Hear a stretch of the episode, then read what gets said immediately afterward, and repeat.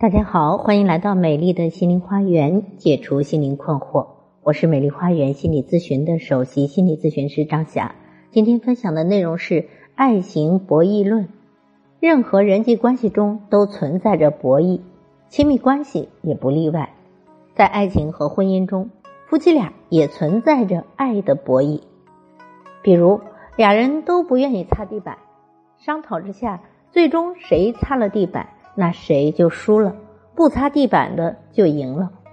但是爱情的博弈跟普通的博弈是不一样的，爱情中是可以实现双赢的。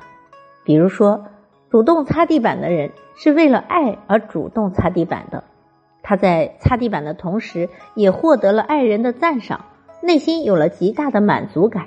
这样付出反而让他快乐，这就是爱情中的双赢。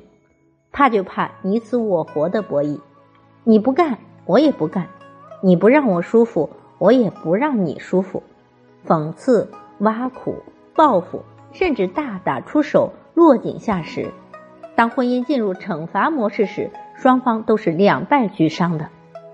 所以，爱情里不是你死我活、斤斤计较，爱情的博弈不是零和博弈，零和博弈呢，就是只利用各种手段。让自己的利益最大化，不去顾及对方的利益，而爱情博弈应该是合作博弈，也就是两个人是合作共赢的关系，两个人是经济和情感方方面面的共同体，两个人的利益是连在一起的，所以夫妻是利益的共同体，一荣皆荣，一损皆损。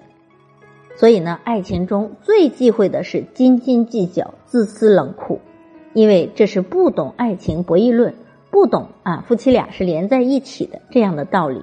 所以很多的朋友婚姻不顺利，就是陷入了这个误区。经营婚姻是一门大学问啊，它是需要我们不断的努力和提升的。